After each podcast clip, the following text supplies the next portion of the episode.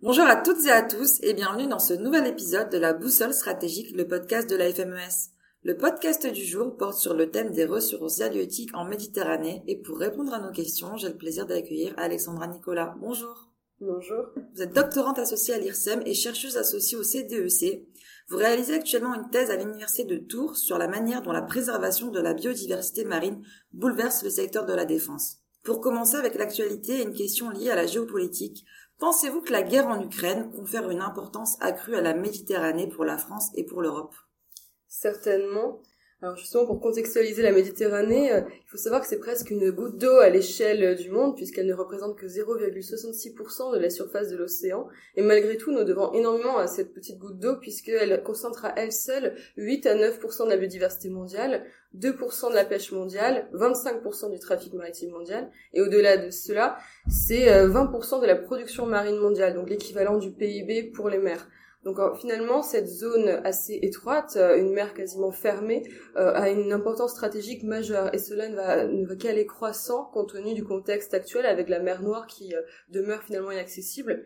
Et justement, s'il y a une donnée, je pense, à retenir en ce moment dans le contexte du conflit ukrainien, c'est que la mer Noire et la Méditerranée ont justement en commun d'être les deux zones les plus surexploitées du monde. On est, euh, d'après la FAO, à plus de 62% des stocks exploités. Et malgré les efforts pour tendre vers une pêche plus durable, aujourd'hui le niveau d'exploitation est presque six fois supérieur au maximum de capture soutenable. Il faut savoir qu'on a une, une, norme en la matière au niveau européen qui s'appelle le RMD, donc le rendement maximum durable, pour justement concilier euh, les besoins économiques et euh, la préservation de la biodiversité pour pouvoir s'assurer des rendements à long terme eh bien, on a seulement 4% des espèces pêchées en Méditerranée qui respectent en fait cette norme du RMD. Pourtant, ça fait depuis 2016 déjà que la Commission européenne a alerté sur la question de l'épuisement des ressources. Elle visait à, solutionner le problème d'ici 2020, ce qui n'a pas été fait malheureusement. Cette question est d'autant plus cruciale, je pense, que nous sommes déjà en situation finalement d'insécurité alimentaire, que la France euh, est la deuxième ZEE du monde. Elle dépend pendant six mois de l'année des importations étrangères pour assurer sa demande intérieure en consommation de poissons.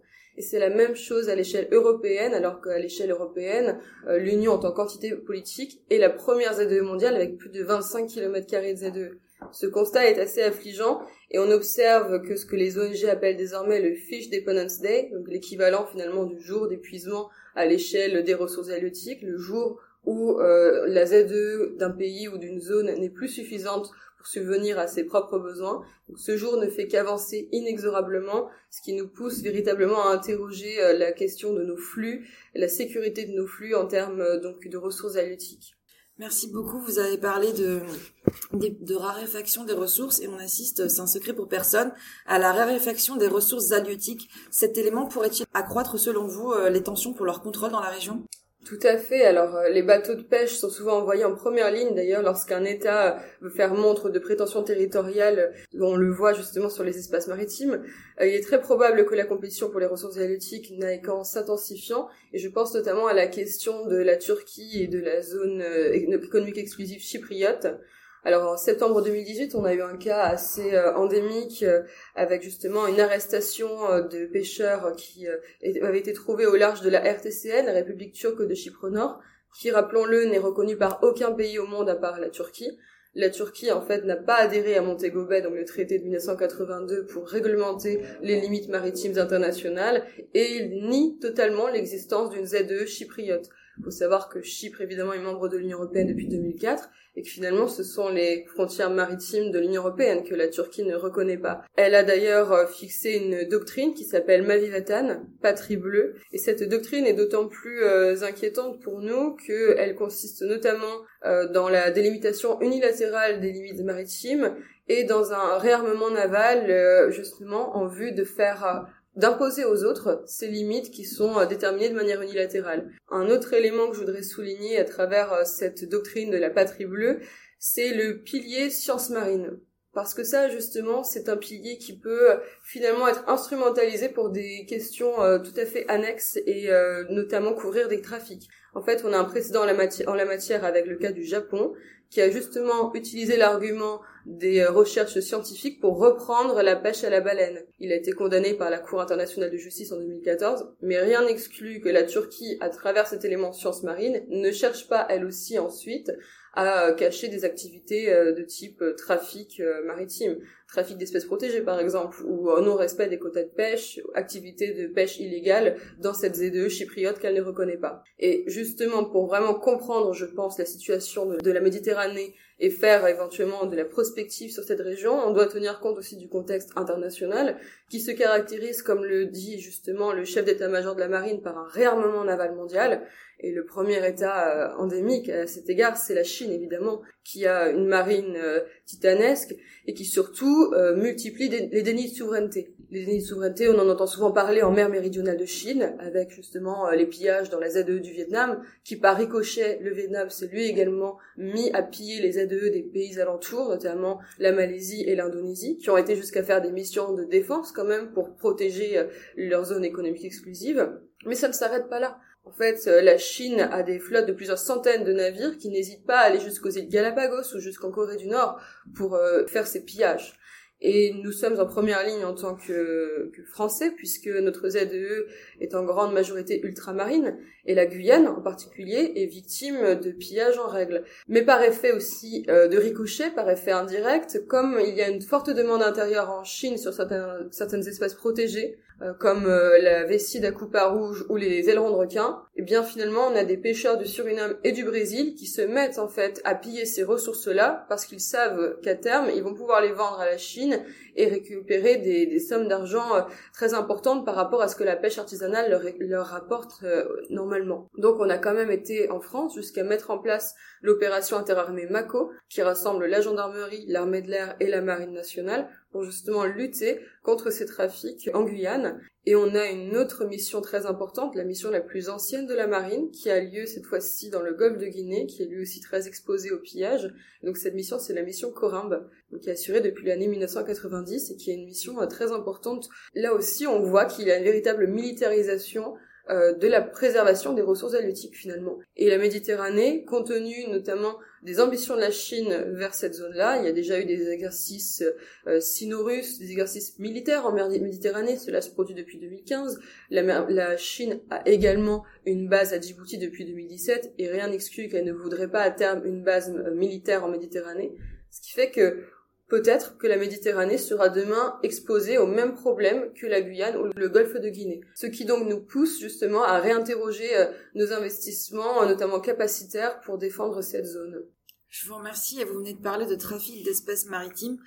Euh, certaines espèces méditerranéennes sont-elles menacées par ces trafics, selon vous?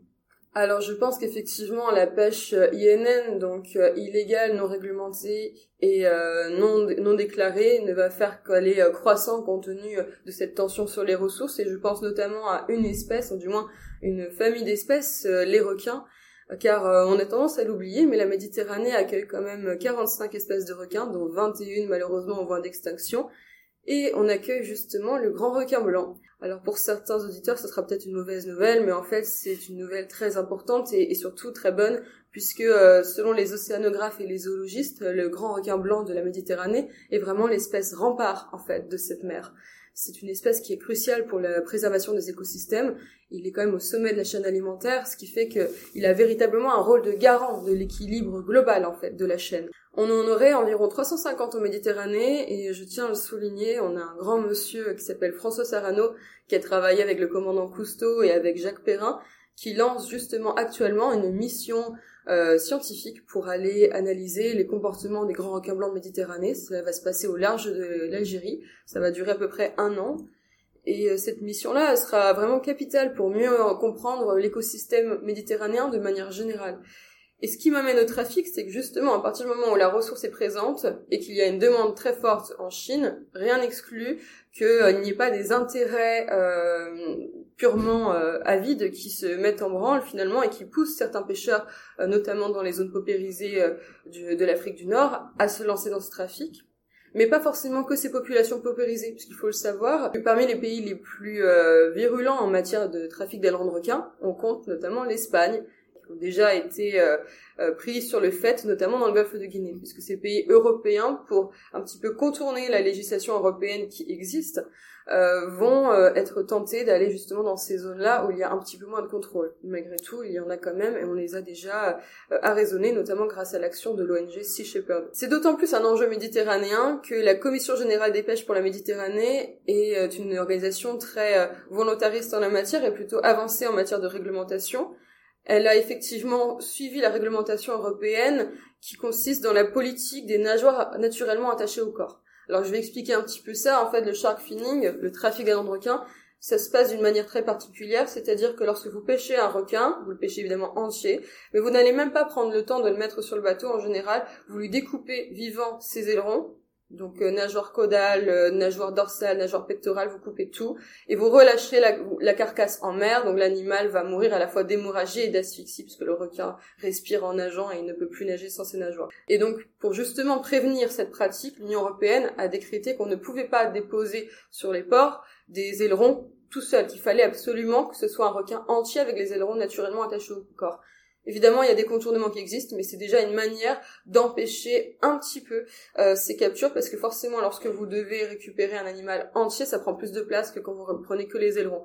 Donc, c'est pas une réglementation parfaite, mais effectivement, elle permet euh, d'amoindrir quelque peu le nombre de prises néanmoins, il y a, il y a des contournements, encore une fois, avec des États du pavillon qui sont beaucoup moins euh, exigeants que l'Union européenne. On va utiliser donc des, ce qu'on appelle euh, des pavillons de complaisance. On va aussi euh, aller décharger ces requins dans des ports, par exemple comme l'Afrique du Sud. Néanmoins, ce qui est intéressant, c'est que justement au niveau méditerranéen, on a cette Commission générale des pêches pour la Méditerranée qui a également embrassé cette réglementation donc euh, cette commission générale des pêches pour la Méditerranée ne compte pas que des membres de l'Union européenne, bien au contraire, elle est également ouverte à l'Algérie, à la, à l'Égypte, au Japon, au Liban, à la Libye, j'en passe. Et donc ça permet véritablement d'avoir une réglementation quand même qui s'applique très largement. Alors même si encore une fois l'application est différente de la réglementation en tant que telle, mais c'est déjà un pas quand même très intéressant euh, en matière euh, donc de protection des ressources halieutiques. Merci beaucoup. À cette compétition pour les ressources halieutiques se superpose le sujet brûlant du changement climatique. Comment les deux éléments sont-ils liés et assistons-nous à un changement de l'écosystème méditerranéen? Alors effectivement, en matière de ressources halieutiques, euh, l'équilibre de l'écosystème euh, méditerranéen pâtit déjà et fortement du changement climatique. Donc, puisque nous sommes à Toulon, je vais parler de la rade de Toulon où on a observé justement une variation des courants, parce qu'on a souvent un courant d'est qui vient euh, d'Italie à Toulon mais à partir de 2007, les pêcheurs locaux ont observé des courants euh, nord-sud qui étaient très mauvais pour leurs activités puisqu'ils euh, avaient notamment un impact en fait sur la présence du plancton. Et donc finalement, c'est tous les stocks en fait qui pâtissent de cette de cette inversion, de ce changement des courants et on observe une diminution des stocks de poissons dans la rade. Et cela ne se limite pas à la rade de Toulon. Je vais citer euh, le président du comité des pêches du Var, donc Pierre Morera, qui a, lui-même constaté que les oursins euh, voyaient leur population diminuer également euh, drastiquement. Alors cela a une raison très claire, hein, c'est que les oursins sont sensibles à la hausse des températures marines et ils vont donc descendre plus profond dans l'eau pour chercher de la fraîcheur, sauf qu'ils ne supportent pas la pression de l'eau. Et donc, euh, en descendant, ils vont euh, mourir à cause de cette pression. On voit également un autre phénomène, c'est que la taille des poissons tend à diminuer compte tenu de l'augmentation des températures de l'eau en Méditerranée. C'est notamment le cas des sardines et des anchois, et cela s'explique par le fait qu'en fait, plus l'eau est chaude, plus les poissons ont besoin d'énergie, ont besoin de s'alimenter pour pouvoir assurer une croissance identique. Et donc, ils vont préférer s'économiser et donc ne pas croître pour pouvoir survivre finalement. On a le même mécanisme quand on l'observe d'ailleurs euh, pendant l'été, on le voit avec les arbres pendant la sécheresse, qui ne vont pas développer de fruits, voire qui vont commencer à perdre leurs feuilles dès l'été. C'est une manière pour eux de s'économiser, notamment d'économiser en l'occurrence euh, leurs besoins en eau. Donc on a ce système qui s'applique également en Méditerranée et euh, à l'inverse, on va avoir des espèces qui vont pulluler, des espèces euh, qui ne sont pas forcément euh, endémiques au départ. les barracudas, par exemple, voient leur population exploser. Également, une autre espèce qui s'appelle le poisson lapin. Et donc tout cela, en fait, conduit à des perturbations forcément de la chaîne alimentaire, des perturbations des stocks. De, fait, cette perturbation est en plus multicausale, parce que comme vous l'avez laissé entendre, le changement climatique n'explique pas cela à lui tout seul. Finalement, c'est très difficile d'ailleurs d'isoler le poids du changement climatique indépendamment des autres variables, puisque tout cela est multifactoriel. Il y a le changement climatique, mais il y a, on l'a abordé, la surpêche et évidemment aussi la, pollution, qui notamment a tendance à, exploser aussi en été euh, du fait du tourisme de masse. Donc, selon des études de l'unité IFREMER euh, euh, Marine Biodiversity Exploitation and Conservation, donc MARBEC, on va jusqu'à 25% de biomasse en moins pour les espèces d'intérêt commercial dans le nord de Méditerranée, donc sur les côtes françaises. Merci beaucoup. Euh, un mot de la fin? Oui, alors justement, après avoir aussi fait ce constat quelque peu alarmant, j'aimerais euh, finir sur des points quand même positifs. Donc, comme je vous le disais tout à l'heure, euh, au niveau de la zone Méditerranée, on a des réglementations qui sont plutôt audacieuses, plutôt intéressantes, presque en avance par rapport à d'autres zones de pêche mondiales. Et on en a une que je voudrais mentionner, qui est déjà assez ancienne, mais qui est vraiment importante, c'est que euh, donc l'Union européenne euh, a interdit le chalutage à plus de 1000 mètres de fond dans la zone méditerranéenne et avec euh, également les îles Canaries et les Açores. Donc ça, ça s'est fait en 2005 et c'est vraiment important puisque en fait avec nos chaluts, on avait tendance à racler les abysses, les abysses qui constituent une zone de biodiversité très intéressante puisqu'elle nous est méconnue. Il faut savoir qu'on connaît davantage la surface de la Lune que la profondeur de l'océan. Donc ça aurait été terrible et d'ailleurs ça, ça l'est potentiellement puisque malheureusement cette réglementation n'existe pas partout non plus. C'est terrible de se dire qu'on va détruire la biodiversité qu'on n'a même pas encore découvert. Donc ça, c'est vraiment une réglementation, je pense, très importante et positive. Et je voudrais également parler euh, d'un autre effet positif de la réglementation, cette fois-ci euh, concernant les thons rouges, hein, qui ont aussi frôlé euh, la, disparition quasiment. Il y a eu des réglementations très, restrictives pardon, à partir de 2007.